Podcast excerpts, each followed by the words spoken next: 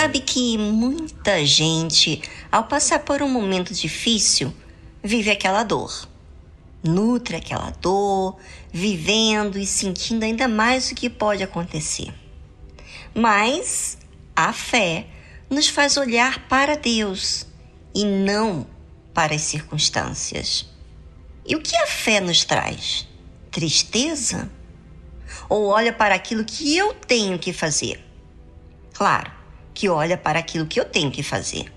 Para qual papel fundamental tenho que cumprir mediante aquilo que estou passando. Isso é inteligente.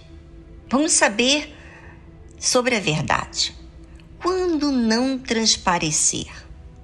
O Senhor Jesus disse o seguinte: E quando jejuardes, não vos mostreis contristados como os hipócritas porque desfiguram os seus rostos para que aos homens pareça que jejuam. Observe, ouvinte, que muitas pessoas parece que gostam de receber comiseração, de que outras pessoas tenham pena delas. A Bíblia fala, quando a pessoa jejua, normalmente é por uma situação muito grave, muito urgente, provavelmente um problema impossível aos olhos humanos. Então, quando você usar a sua fé, não haja a sua fé com a fé emotiva, que tem que mostrar, que tem que sentir, que tem que revelar a outros a outras pessoas que você está triste. O Senhor Jesus disse: E quando jejuardes, não vos mostreis contristados, como os hipócritas, porque desfiguram os seus rostos, para que aos homens pareça que jejuam. Ou seja, veja que nós temos abordado nesses últimos dias que Sempre a fé emotiva, ela quer aparentar para outras pessoas vem e não para quem é o solucionador do problema. Quando você tem um problema, quando você tem que agir sobre o problema, você não pode agir baseado no que sente. Você tem que agir baseado no que a fé pede. A fé faz o quê? O que, ela pede de nós? Primeiro, ela pede que a gente creia. Ela pede para que a gente exercite a fé. Ela pede para que a gente faça a nossa parte. O Senhor Jesus disse assim: Em verdade vos digo que já receberam o seu galardão. Quem está usando uma fé emotiva deve consertar essa fé emotiva para uma fé inteligente. Porque a fé inteligente vai trazer o resultado.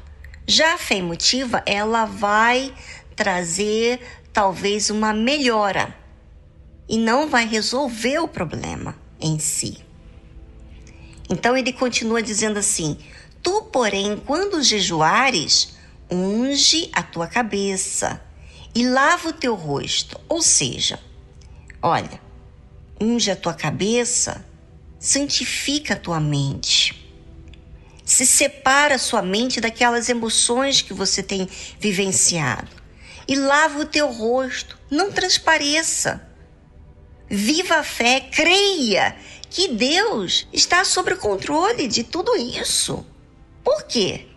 Para não pareceres aos homens que jejuas, mas a teu Pai, que está em secreto. E teu Pai, que vem em secreto, te recompensará publicamente. Ou seja, você não tem que exercitar a fé para que outras pessoas aplaudam você. Você tem que exercitar a sua fé porque você precisa. Você precisa sobreviver. Você precisa ultrapassar os seus sentimentos.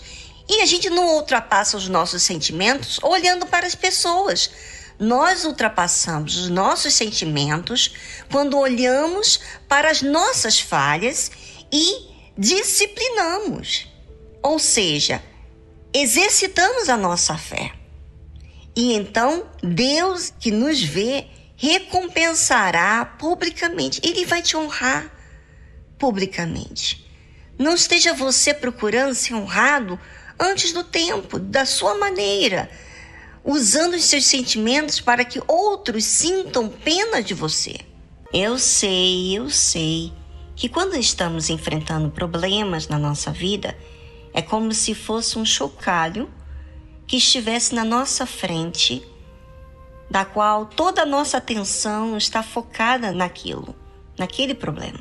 Mas a fé me faz olhar para Deus, para a Sua palavra, para a Sua promessa e para aquilo que eu tenho que fazer. Isso é o que faz a fé. Ouça o que o Senhor Jesus disse durante esse período difícil da vida. Não ajunteis tesouros na terra, onde a traça e a ferrugem tudo consomem, e onde os ladrões minam e roubam. Mas ajuntai tesouros no céu, onde nem a traça nem a ferrugem consomem, e onde os ladrões não minam nem roubam. Interessante, né? Estranho você pensar o seguinte: como que eu vou ajuntar tesouros no céu se eu estou aqui na terra, Viviane? A verdade é o seguinte: você ajunta tesouros na terra quando você se preocupa com as coisas da terra, quando você visa as coisas da terra, o casamento, a família, tudo que tem aqui nessa vida, aqui de baixo. Mas quando você olha para os céus, para a eternidade, e você quer a essência, o caráter de Deus, você quer a vida de Deus, você quer ser o espelho de Deus. Mediante a essa situação difícil que você está vivendo, você quer viver a fé, você quer o Espírito Santo conduzindo você. Então, você quer ajuntar tesouros no céu, porque esses tesouros nada pode destruir, ninguém pode roubar, nada pode ser consumido por aí. E interessante que o Senhor Jesus disse assim: porque onde estiver o vosso tesouro, ah, então quer dizer que aquilo que eu olho, aquilo que eu dou importância, aquilo que eu foco, aquilo que eu vivo, para isso que eu vivo, é o meu tesouro? Uhum. Ali estará também o vosso coração. Interessante, né?